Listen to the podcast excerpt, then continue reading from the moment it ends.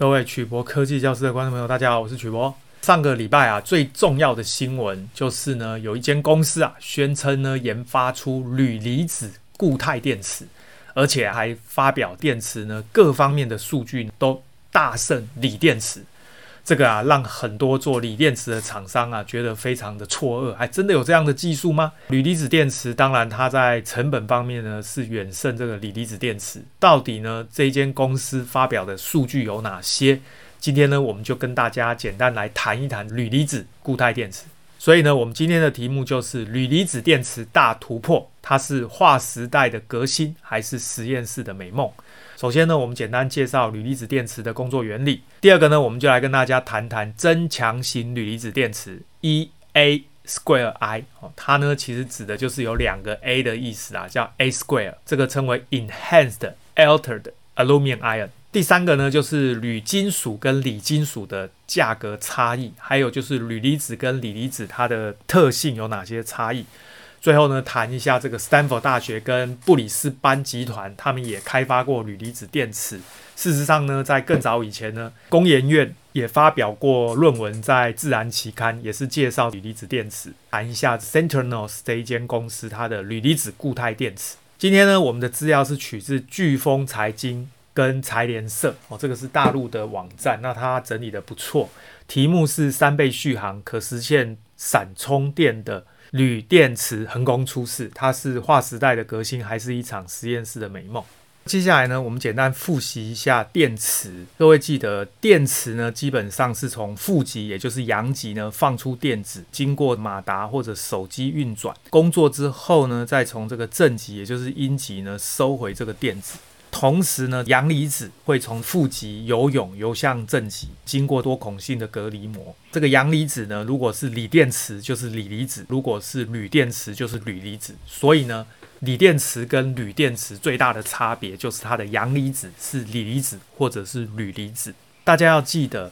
电池的负极材料呢，大部分现在用的是石墨，因为安全性的问题，所以呢，这个锂电池呢也有在推钛酸锂这个材料。正极材料呢，就是大家常常听到的锂钴氧化物、锂镍氧化物跟锂锰氧化物，最后一个就是这个磷酸锂铁，就是锂铁氧化物。当然呢、现在业界呢也有在推所谓的磷酸锰铁锂，哦，这个安全性比较高。这一次呢，他们所发展的铝电池呢，主要就是这个正极材料换成铝离子的化合物，所以呢，在电解质里面游泳的呢，就会变成铝离子。把锂换成铝之后呢，因为材料的差异，成本呢可以减少很多。接下来我们就来看这一则新闻。他说啊，近期有一则关于动力电池的劲爆讯息在市场不停地引起注意，也就是呢一种。性能强劲的铝离子电池横空出世，它的能量密度还有续航能力呢，竟然比现有的锂电池还要高三倍，而且啊，安全性高，不会燃烧爆炸，寿命又长，而且还可以实现闪电充，就是它充电速度非常快，几乎啊解决了现有商用的动力电池所有的技术痛点。你看有这么棒的东西，到底是真的假的？根据这个福布斯的报道，亚洲电池研发公司 Centrenox 这间公司计划要推出一种固态的可充电铝离子电池，称为增强型铝离子电池，就是我们刚刚说的 EA Square I Enhanced Altered Aluminum Iron 这种电池。它呢是用铝跟锂这两种材料，还有用固态电解质。所谓固态电解质呢是。固体哦，不是液体。那各位知道液体的话的缺点，就有可能会漏出来，会有安全性的疑虑。固态的电解质呢，它不会有泄漏的问题，所以安全性比较高。这边谈到呢，它的阴极是采用这种岩盐的结构，这是一种特殊的排列原子结构，可以说是世界上第一个商业级的铝离子固态电池，有望啊取代这种风险比较大的锂离子电池。而且啊，Centrenox 这间公司计划在二零二二年就要商业化哦，这个他很敢讲。接下来这张表呢，是 Centrenox 这间公司所提供的铝电池的特性。在成本的方面呢，锂电池大概每千瓦是一百三十五美元，但是铝电池呢只需要六十五美元，所以呢它的这个优势大概有便宜一半，百分之五十。再来就是它的安全性跟寿命，因为锂电池需要用有机溶剂，如果是固态的话呢需要改进。这个铝电池呢它可以完全回收，而且它的使用寿命很长。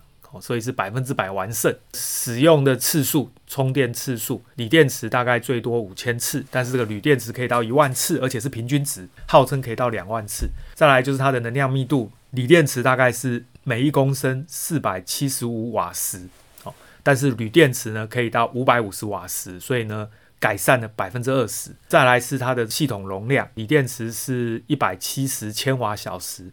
但是铝电池可以到两百千瓦小时，所以改善了十五 percent。再来就是它的电动车的行驶距离，锂电池到八百公里，但是这个铝电池可以到一千公里。再来就是它的净功率，锂电池可以到七百千瓦，这应该打错了，这个铝电池呢是八百千瓦，所以改善了十五 percent。这张表我认为它这边的能量密度跟系统的容量呢，应该都是理论值啊，所以理论值就是用化学去算出来的理论值有这么高。但实际值呢，应该是没有到这样，尤其是这个铝电池。事实上呢，这个铝电池呢，在很久以前就发明了，只是呢，它的能量密度呢，一直都跟锂电池有很大的差距，所以呢，很难商业化。那相信呢，未来会慢慢的商业化。不过呢，它这边的数字实在太漂亮，让我是有点怀疑它可能提供的是理论值。再来就谈到根据 Centronics 的说法，它的铝离子电池的能量密度可以到每一公升。一千五百瓦时，比刚刚的表还要高，有望呢提供到每一公斤六百瓦时这么高的能量。目前三元锂电池呢，大概每一公斤呢只有两百瓦时，所以你看哦，它的铝电池呢竟然是锂电池的三倍，这是他的说法。一组十五千瓦的铝离子固态电池的重量大概是五百六十五公斤，可以让电动车续航一千两百公里。这个数字呢是比这个锂电池还要高几倍，而且呢可以支持最多到两万次的循环充电寿命。这个呢也是远胜的锂电池，在汽车上能够获得达十五年的寿命哦。各位看看这个真的是有够夸张哦，锂锂电池的数字没有这么高，而且这个电池呢不用鈷跟镍，充电的时间呢还比较短。所以呢，下面这个简报就是 Sentinels 这一间公司提供的好。各位看呢，他说呢，他每一公升从一千五百瓦时。这个是现在的能量密度，他希望将来呢要增加到五千五百瓦时，哇，这个真的很敢写。再来就是它的能量密度，目前每一公斤呢是五百五到七百五十瓦时，那未来呢要做到每一公斤呢一千八百瓦时。那么它的 cycle time 目前是一万次充放电，但是未来要做到三万次，使用寿命呢要做到十五年。它的各种特性，包含它的充电时间呢要改善七十五 percent，大概十八分钟就要能够充。饱到一百五十 k 瓦，将来呢，它这个寿命呢要能够提供到十八到二十年哦，所以呢，这个数据都实在太漂亮了，这个会让大家吓到，因为它的生产成本呢跟消费地域的变化，那么这几年铝的价格呢，从北美到欧洲到大陆。基本上产量的年复合成长率呢，到十 percent，远超过全球的平均水准。所以它的意思就是说呢，在动力电池技术方面，如果使用铝离子的话呢，会更便宜，所以呢更有优势。但是铝离子电池最吸引市场的还是它的性价比。怎么讲呢？因为二零二一年开始，因为新能源车的需求影响，造成这个三元。锂电池还有磷酸锂铁电池里面的金属锂跟钴的价格呢，飙出天际。什么意思呢？我们来看这个图啊，各位有没有看到这个是铝的价格？你会发现铝的价格呢，虽然有涨一波，但是呢后来呢慢慢又恢复，所以呢目前的价格呢是回到了大概一万八千。元，这个应该是人民币每一吨，但是呢，这个锂啊的价格却是年年飙升啊，完全看不到回头路。目前呢，已经飙到每一公吨呢一百一十万人民币哦，真的非常的贵。你看这个价差有多大？所以很明显的成本的角度来看呢，这个铝离子电池一定是大胜。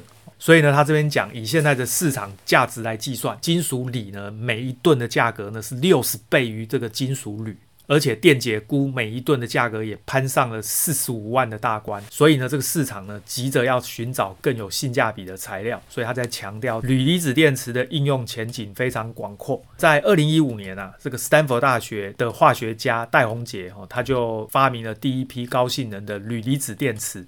并且呢发布在当年的期刊这个 Nature 自然期刊上。这个铝离子电池呢，它的充电时间呢被减少到只需要一分钟，所以呢快速充电是铝离子电池的特色，这个非常重要。不止如此哦，这个。布里斯班石墨烯制造集团公司呢，GMG，它也进一步开发了石墨烯的铝离子电池，有出色的高倍率性能，就是它的各种条件呢都更好。在斯坦福大学前期研究上呢，又大大的进步，到今年底开始生产纽扣电池，因为这是一家公司啦，所以它有在生产。下面这个表呢，就列出了斯坦福大学发表的论文。这个论文呢，是跟台湾的工研院合作的，它发表在《自然》期刊。它用的是石墨跟铝的化合物，它的 power density 就是功率密度，还有能量密度，分别是每一公斤六十八瓦时，还有每一公斤大概四十一瓦。各位，这个数字其实有点偏低啦。所以呢，在二零一五年呢，实际上。只是一个起始点，就是告诉大家说那个铝离子电池是可行的。它呢要充饱电池呢，大概需要六十到一百一十分钟。后来这个斯坦福大学又发表了这种用 CVD 的石墨哦配离子电池，它的能量密度呢每一公斤四十瓦时，但它的功率密度可以到三千，充电的时间呢大幅缩短到一到三分钟。GMG 就是刚刚说的布里斯班石墨烯的集团，他们呢。用石墨烯去配这个铝离子电池，把能量密度呢提高到每一公斤一百五到一百六瓦时哦，那么它的功率密度呢提高到七千瓦每一公斤，所以呢算是又大幅的改善了。不过呢，因为石墨烯非常贵，所以用石墨烯在这个电池里面呢，当然要考虑到成本的问题。那接下来我们就简单谈一下，为什么万众瞩目的电池改革用了这个铝金属呢？主要就是因为铝金属在地壳中的含量丰富，所以便宜。再来就是它是三价存在。这句话什么意思呢？一般我们的锂电池是一 A 族元素，所以呢，它丢出来的电子只有一颗。但是呢，这个铝呢是三 A 族元素，所以它会形成正三价，会丢三颗电子，所以它会比其他金属具有更高的能量存储的能力。当电池充电的时候呢，铝离子返回到负极，那么每一个离子可以交换三个电子，有没有？我刚刚说，因为它是三 A 组，所以呢，它一个离子就会丢出三个电子。交换三个电子，而锂离子的速度呢，只有一个电子。为什么？因为它是一 A 组，所以它只丢出一个电子。虽然如此，但是大家要记得，这个锂离子呢，它的原子序比较小，这意味着这一颗原子比较轻。铝离子呢，它的原子序比较大，就代表这一颗原子比较重哦。所以呢，虽然它丢的电子多，但它的离子也重，所以它的这个理论上它移动的速度也比较慢哦。所以呢，其实是各有优缺点。再来就谈到了铝呢，很难在电池的电极中应用。那么主要的原因是它容易跟这个玻璃纤维板发生化学反应。他说呢，研究人员设计了一种交织的碳纤维基材，跟铝呢可以形成牢固的化学键。最后呢，他简单做一个结论啊，他说 Centronos 这间公司商业化量产铝离子电池，可能还是要打上问号。为什么呢？主要就是因为这间公司啊，宣称呢，EA Square I 这个电池最初是由沙乌地阿拉伯的 Dana Venture Fund 这个基金提供两轮的孵化资金。过去五年呢，一直都是在保密开发的阶段，也就是呢，他没有发表过任何文件，所以根本没有人知道他们的进度。只有福布斯的报道呢，对他进行了描述，从来啊没有。在这个权威的技术网站上看到任何关于它的讯息，而且呢，各位如果去看这一间公司的网站啊，做的也有点简陋，里面呢大量的都是研究报告摘录的图片。虽然呢、啊，他表示呢会在印度理工学院的德里分校建立自己的技术研发中心，并且要跟德国的 THM 这一个单位来合作，但是呢，一切都还不确定，是不是这个技术能够大规模的实现量产，必须要。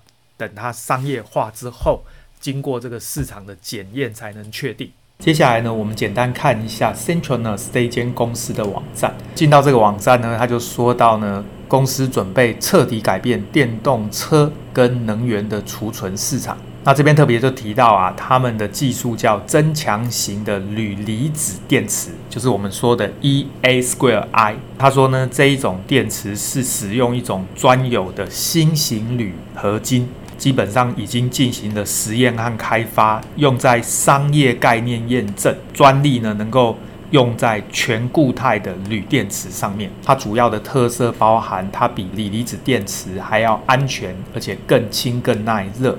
再来就是。一般的锂电池充电次数大概三千次，但是这一种新型电池可以到两万次。每千瓦的电池成本呢，也比锂电池成本要低百分之五十。再来呢，是这个铝在地球的含量非常丰富，那么可以解决啊目前对于锂、镍还有钴这种元素缺乏的问题。最后呢，就谈到这个电池呢，它具有很好的稳定性跟进步性。而且呢，可以有更高的能量密度。再来就谈到它的一些特性，包含安全、可回收，能够承受三万次的循环，可以有高的能量密度到七百五十千瓦，材料价格稳定。最后就是快充哦，它可以大功率十二分钟可以充满每公斤三百五到五百五的。瓦时体积是每一公升呢一千两百到一千五百瓦时。最后这边啊，他就提到了他们呢还结合了这种软体跟人工智慧相关的充电优化的技术。这里面呢强调他们的电池是半固态跟固态的电池，可以做充电的优化。然后再来就是模组化，而且可以扩展。Scalable 的意思就是这个电池可以不停的堆叠，让它呢。做的系统越做越大，从电池芯到模组到系统，再来就谈到了它可以结合 DMS 电池管理系统，再来呢，它有很长的使用寿命，再来呢是有很高的效率，还有它有快充跟快放的特性，具有相容性的技术。最后呢，就是结合这些软体来对这个电池的管理做优化的。那下面呢，他就特别提到了，它使用铝是主要的材料，另外呢还有添加镍，所以它是一个特殊的合金材料。那里面呢有添加特殊的化学药剂，这个字其实是兴奋剂啦，不过它的意思应该是容易引发这一种铝电池放电充电反应的药剂。最后呢，它有他们独特的包装跟制作方式。那接下来这边呢、他就强调他们的这一种 E A Square I 的技术呢，是属于固态电池的技术。那差别在哪里呢？左边这个图呢，就是一般的电池，基本上是使用液态的电解质，所以阳极跟阴极是泡在液体里面。固态的电池呢，指的就是它的电解质用的是固体，所以呢，它的阳极跟阴极中间呢夹着这个固态的电解质。那主要的特性有哪些？液态的这一种电池呢，它基本上呢容易燃烧，然后呢，它需要产生所谓的 SEI 界面膜。再来就是它的重量比较重，还有就是它低温的操作，它的电池管理系统也比较复杂。但是这种固态的电池，尤其是全固态的电池，不含有这种可燃烧的电解液，所以呢安全性比较高，也不需要产生这种所谓液态电解质界面膜这样的东西。再来呢，重量更轻，而且尺寸更小，可以在高温下面操作。最后啊，就是它的电池管理系统也比较简单。最后呢，他就谈到 EA2I 电池它的材料化学，这是一种非锂金属电池，而且是可以充电的。那么它主要的特色就是阴极跟阳极，它是使用下一代新型的铝基专用的电极，而且呢。完全不需要使用锂，还有其他的像钴、镍这样的金属，还有就是有很好的使用寿命，而且有很好的安全参数。主要呢，它的优势就包含它是世界上第一个商用的铝电池，每千瓦的成本呢可以降低到只有原来的百分之五十，这个是跟锂电池相比。再来就是增加了安全性，而且呢可以建造十 mega 瓦这么大容量的装置，甚至可以驱动火车。那这个图呢，主要就在讲它的阳极材料呢，主要使用的是石墨，还有包含矽，所以呢，矽阳极跟石墨阳极，这个其实在锂电池也是用类似的材料，主要的差异是在阴极材料。那这个阴极材料用的就是铝跟镍的这种特殊的材料，那还包含呢，他刚刚说到的这个特殊的化学药剂。所以啊，我们简单做一个结论。这个铝离子固态电池呢，听起来非常的震撼哦，因为呢，这间公司啊公告的资料呢，基本上是完胜锂电池，几乎啊解决了目前电动车使用锂电池遇到的所有痛点。可是呢，这间公司之前从来没有做过电池，而且呢，它这个技术也从来没有发表在。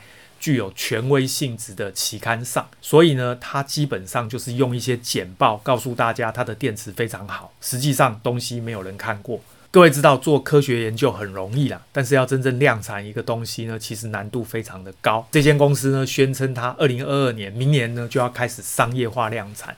我们呢就看看啊，它是不是真的能够做出这样的东西。据我所知啊，这个铝离子电池呢，目前遇到最大的困难是它的能量密度很低，并不如这间公司的简报里面讲的这么高。它的能量密度呢，跟传统的铅酸电池比还要高一些，但是呢，跟现在的锂离子电池比呢，其实还差一段距离。